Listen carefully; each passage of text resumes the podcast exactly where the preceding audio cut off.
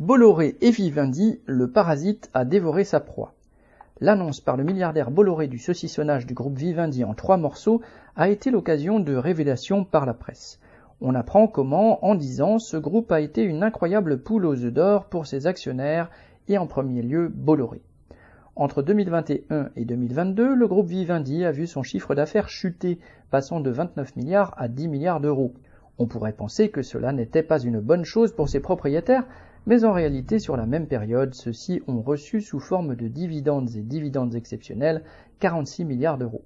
Des capitalistes prétendent qu'ils ont l'esprit d'entreprise, mais pour eux, une entreprise sert surtout à accroître leur capital personnel. Si l'affaire dépérir est le meilleur moyen de s'enrichir, ils ne s'en privent pas, et la spéculation et la finance leur permettent tous les coups. Le dernier coup en date de Bolloré est donc cette division de Vivendi en trois entités, Canal+, Havas et un regroupement d'entreprises dont la majorité provient du groupe Lagardère qui venait d'être racheté.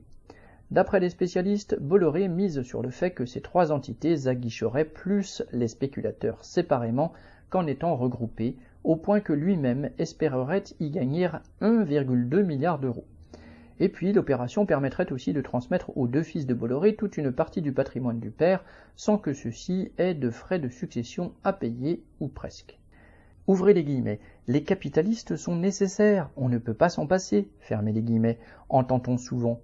Mieux vaudrait dire que ce sont des parasites qui détruisent la société, qui se sont déjà enrichis sans vergogne sur le dos des travailleurs et ne méritent qu'une chose, être expropriés sans indemnité ni rachat.